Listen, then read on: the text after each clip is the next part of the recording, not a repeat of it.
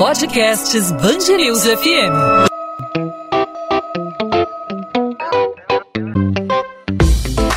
Dois às 20, com Maurício Bastos e Luana Bernardes. Mais um dia agitado na política fluminense. Dessa vez, agentes do Ministério Público e da Polícia Civil apreenderam o celular do prefeito do Rio, Marcelo Crivella. Buscas foram feitas na casa do político. Pois é, Luana, essa operação investiga um suposto esquema de corrupção na administração do município e é um desdobramento da primeira fase desencadeada no início do ano, essa primeira fase que ficou conhecida como QG da propina e teve como alvos Marcelo Alves, então presidente da Rio Tour, o irmão dele, Rafael Alves, e também Lemuel Gonçalves, ex-assessor do prefeito Marcelo Crivella. As investigações começaram em dezembro do ano passado, quando o MP abriu um inquérito para investigar a criação de um esquema de propina na prefeitura para liberação de verbas através de pagamentos indevidos. A investigação mostrou que o empresário Rafael Alves seria o operador do suposto esquema de corrupção na prefeitura. É bom destacar que essa ação foi baseada numa delação premiada. Um doleiro preso na Operação Câmbio Desligo teve a colaboração homologada pela Justiça Federal e pelo Tribunal de Justiça do Estado do Rio. E para entender esse assunto e como a situação impacta na eleição municipal deste ano, hoje nós conversamos com o professor de Direito da FGV Rio,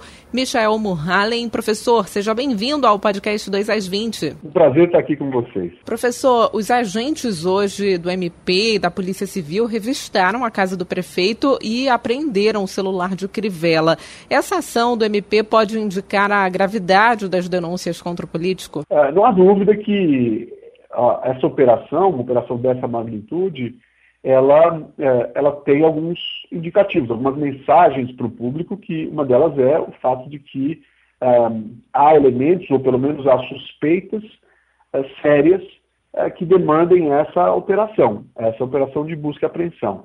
Agora, é, vale sempre lembrar que é, operação de busca e apreensão ela é parte de uma, de uma boa investigação.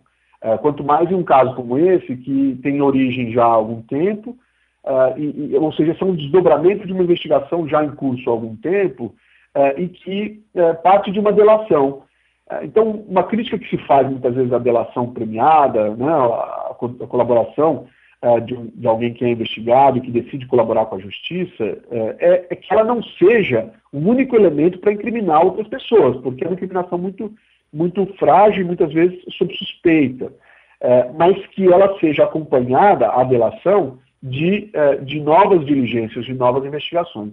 Então, nesse caso, eh, parece que a operação, a, busca e a apreensão, ela é uma consequência natural da continuidade da investigação. A gente tem que tratar isso com um, um, um, grau de normalidade, ou seja, faz parte da vida política, da, da, da, ação do Ministério Público, da ação da polícia, mas é inevitável a gente ponderar também o impacto que isso, que isso traz é, na vida de, de, um político, e particularmente um político que vai disputar uma eleição é, dentro de alguns meses. Professor Michel, a dúvida é como a operação de hoje vai impactar nas eleições municipais, o que esperar da corrida eleitoral diante desses episódios? O impacto ele é, é ele é espera-se que seja um impacto sensível, um impacto grande, é, embora, como estava dizendo, é inevitável. É, agora, uma questão para a gente ponderar é, é, é, se o tempo da operação, o momento que ela acontece, é uma questão relevante também. Né? Se os desdobramentos dessa investigação levaram a essa, a, a essa diligência, a essa operação de busca e apreensão neste momento, é, por, por, um desdobramento natural dos fatos, é, acho que esse é um fato, é, é, a consequência política ela tem que ser é, lida com, com alguma normalidade, com uma consequência é, que não se podia evitar. Mas é, se essa operação poderia ter sido feita há algum tempo uh, e esperou-se este momento para fazê-la, aí a gente pode ter um problema é, de, de né, um desvio é, de, é, é, do próprio Ministério Público ou da polícia é, ao fazer essa operação. Mas isso é uma questão para se apurar e acho que o Ministério Público tem que ser transparente na, em relação a essa questão. Mas, embora isso tenha que ser avaliado, o impacto que a gente tem à mão hoje é a operação aconteceu, e o impacto é sensível. Quando há uma operação como essa, pouco, pouco tempo antes da eleição, é inevitável que isso se torne maté ação política, matéria, para o programa eleitoral do adversário ou dos adversários. Portanto, isso se torna um tema de campanha uh, a ser explorado, provavelmente de modo exaustivo, pelos adversários. E nessa semana nós tivemos também o MP denunciando o ex-prefeito do Rio, Eduardo Paes. Essas, essa denúncia e a operação de hoje contra o Crivella, as duas podem se encaixar nessa, nessa avaliação que, que o senhor fez agora sobre o momento de fazer essa, essas operações, né? Exato. Acho que a avaliação ela, ela é, em alguma medida, parecida. É importante só observar, há uma, há uma diferença, embora do ponto de vista do impacto eleitoral a, a questão, do desdobramento seja o mesmo, ou seja, ambos, Eduardo Paes e Crivella, terão contra si é, um material é, de campanha do seu adversário. se criou um material de campanha, uma, uma, um argumento de campanha para os seus adversários. Essas operações é, é, serão exploradas, provavelmente, como eu disse, de modo exaustivo, para poder é, contaminar a percepção do eleitor de que aqueles são candidatos que, embora seja apenas uma investigação, é, em princípio, não há, não há culpa formada, não há condenação formada, mas claro que a opinião pública é, muitas vezes não faz essa diferenciação técnica. O mero fato de haver uma investigação, é, já, na visão de muitos, é, já significa algum grau de culpa, algum grau de suspeita, e, portanto, isso é muitas vezes explorado, essa confusão ela é explorada maliciosamente pelos candidatos. É, o, o, detalhe que me parece ser diferente aqui é que, no caso do Crivella, as, a, é uma investigação que é, recente. o Crivella é o prefeito, é, é, o atual prefeito da cidade, portanto, é, essas, há, uma, há uma natural uh, exposição maior pelo fato de ser prefeito. As investigações de corrupção, em geral, acontecem a todo tempo e podem é, portanto, pode, pode ser mais. A, leitura pode ser de que, no caso do, do, do, do prefeito, é, essa, é, essa investigação era de fato necessária neste momento. É, embora isso tenha que ser apurado também. No caso do, do, do Eduardo Paz, ex-prefeito, a, a, questão é, é, uma questão já, já de muitos anos. então é uma investigação que pode ter surgido agora, mas os fatos investigados, eles ocorreram há, há, há muitos anos.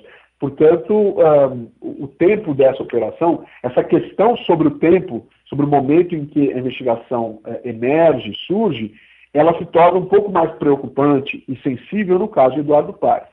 Uh, então, volto a dizer, essa, essas questões, me parece que o Ministério Público e, e, a, a, a, e, o Ministério Público responsável pela operação, ele tem essa obrigação de, de, ser transparente nisso, ele precisa revelar exatamente os detalhes de uma investigação da parte sigilosa da, da investigação, mas uh, dar satisfação sobre a razão pela qual a operação, ou as operações acontecem neste momento. Um, e se, há, se ela é inevitável, é, se os fatos transcorreram de modo tal que a investigação tivesse que, as operações tivessem que acontecer agora, é, aí a gente tem que lidar com as consequências com a política. que não pode haver em hipótese nenhuma é o uso político do instrumento de investigação, ou seja, a intencionalidade de investigar nesse momento para trazer prejuízo ao candidato A ou B. Pouco importa. E também pouco importa nesse caso se há um relativo equilíbrio dos dois principais candidatos, supostamente os dois principais candidatos, tendo sido alvejados por, pelas investigações. Então, é, mesmo que seja assim, alguém poderá dizer, ah, mas há um equilíbrio, ambos, é, é, mas isso contamina o ambiente eleitoral.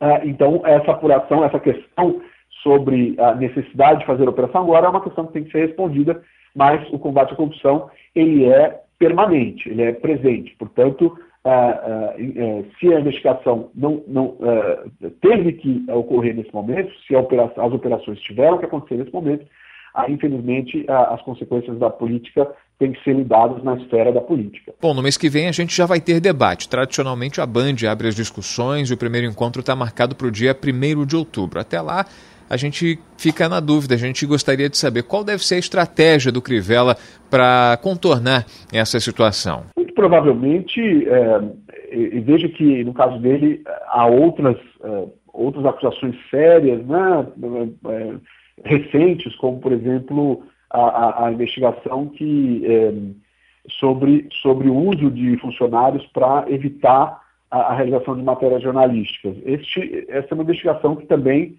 tá, se iniciou muito recentemente, mas que pode chegar até a, a pessoa do prefeito como possível responsável. Então, eu diria que ele tem um problema na mão que são uh, duas grandes investigações uh, que podem uh, ser exploradas. Me parece que a estratégia mais evidente, mais provável, é se distanciar ao máximo dessas, dessas pautas.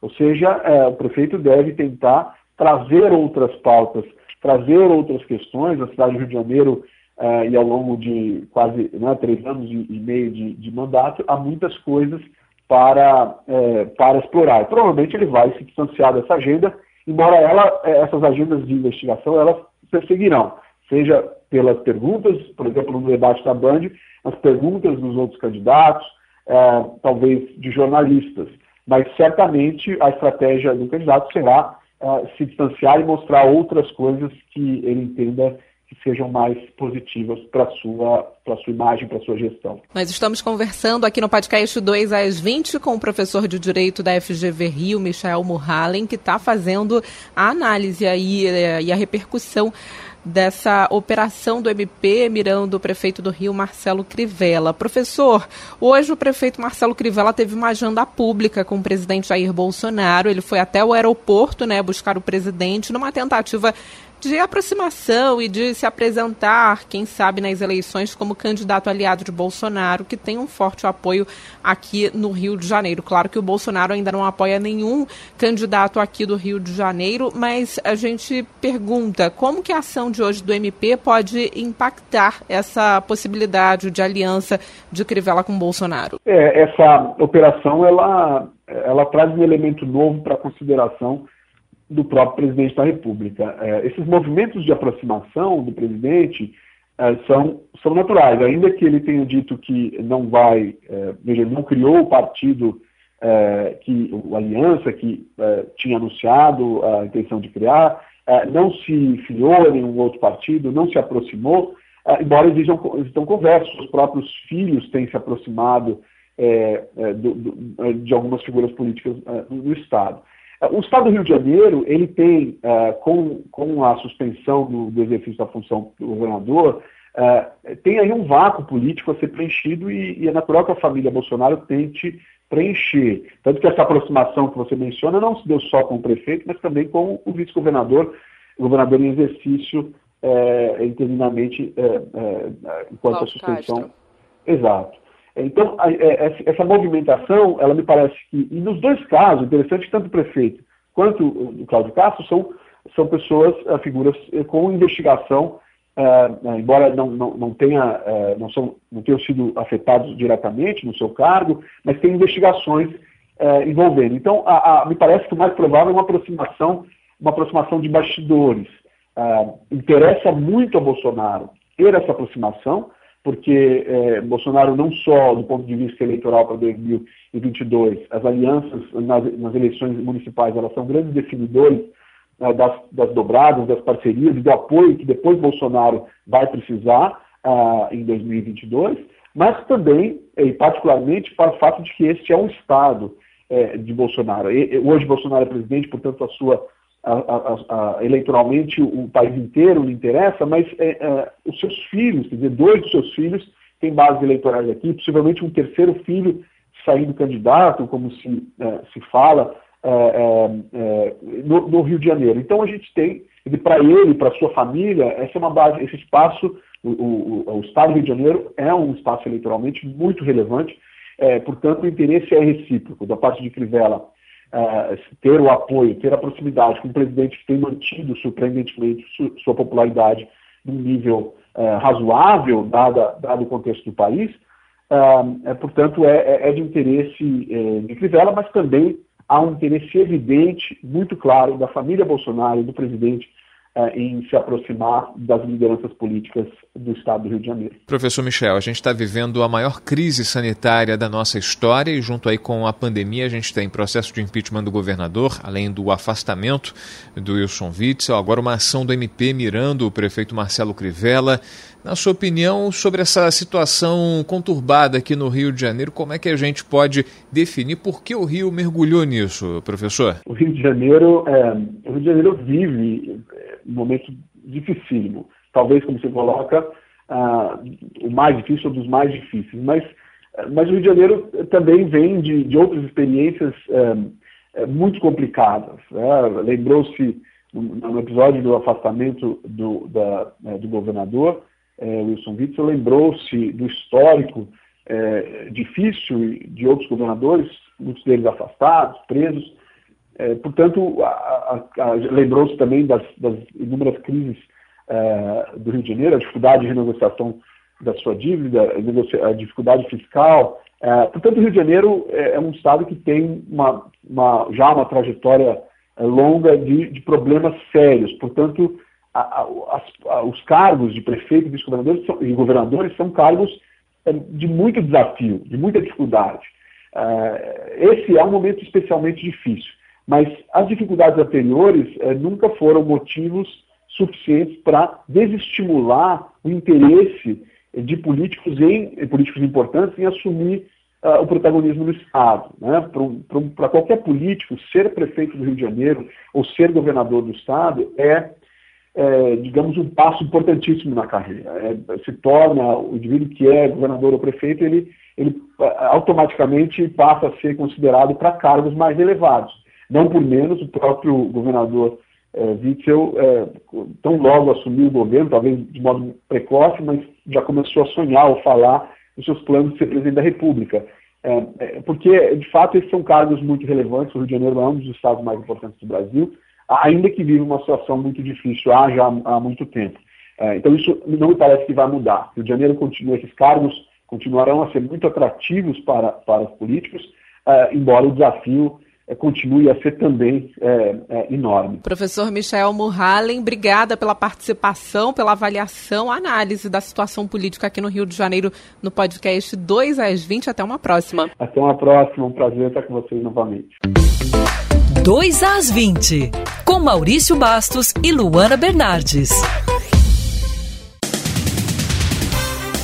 O ex-subsecretário-geral da Secretaria de Estado de Saúde, Roberto Pozan, afirma que o ex-governador afastado, Wilson Witzel, soube de problemas na pasta no início de abril. O alerta teria sido dado pelo ex-subsecretário de Desenvolvimento Econômico, Ramon Neves. As informações foram dadas durante o depoimento à Comissão Especial Covid na Assembleia Legislativa do Rio nesta quarta-feira. Durante uma pergunta do deputado Renan Ferreirinha, do PSB, Roberto Pozan admitiu que Edmar Santos disse a ele sobre uma conversa conversa que Ramon Neves teve com Wilson Witzel. Na ocasião, Ramon teria alertado Witzel sobre os problemas e sugerido a troca de Edmar por Mariana Escárdua no comando da secretaria. Mas quem acabou exonerada foi Mariana e não Edmar.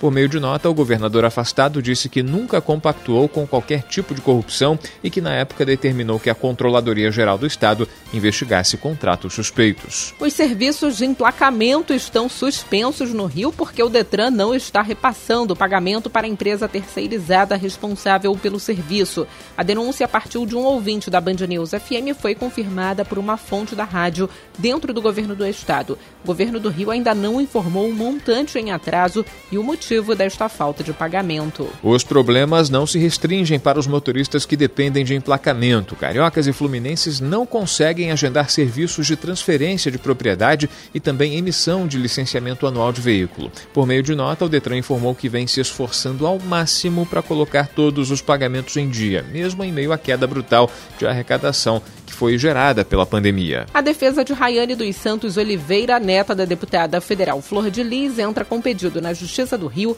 para que a prisão dela seja convertida de preventiva para domiciliar. Acusada de envolvimento na morte do pastor Anderson do Carmo, Rayane alega que possui um filho de seis meses que precisa ser amamentado, além de outro de cinco anos de idade. Ela foi presa no dia 24 de agosto em Brasília, no apartamento funcional de Flor de Lis. A defesa dela reforça ainda que Rayane é ré primária e sem antecedentes criminais.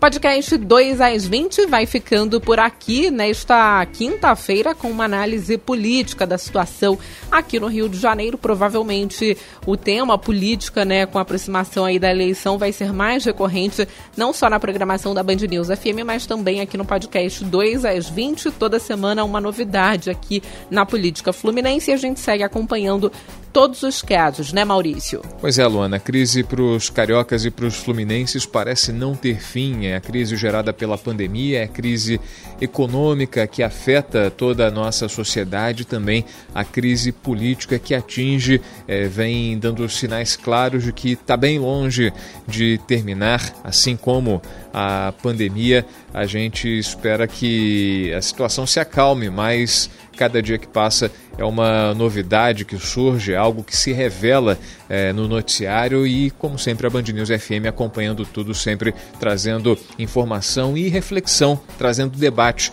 aqui para os nossos ouvintes, não só em 90.3 FM, no site bandnewsfmrio.com.br, como também aqui no podcast 2 às 20. E se você quiser mandar sua crítica, sua sugestão sobre o podcast 2 às 20, é só entrar em contato conosco através das nossas redes sociais, no meu caso, Instagram, Bernardes Luana, Luana com dois N's, e no seu caso, Maurício? Comigo, os nossos ouvintes podem falar pelo arroba Maurício Bastos Rádio, meu perfil no Instagram, onde a gente fala sobre o podcast 2 às 20, claro, e também sobre história do rádio, sobre os bastidores do trabalho aqui na Band News FM. Fique à vontade aí para participar, para fazer a sua pergunta, para tirar a sua dúvida, para fazer sua sugestão, sua crítica. O espaço é todo seu. Bom, Lona, podcast 2 às 20 vai ficando por aqui. Encontro marcado para essa sexta-feira e a gente está de olho em tudo que acontece no Rio de Janeiro e traz em uma edição nova, em um episódio novo nesta sexta-feira. Tchau, tchau, gente. Até lá.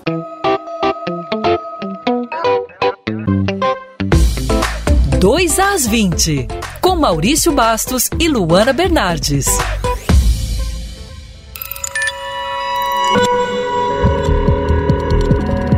Podcasts News FM.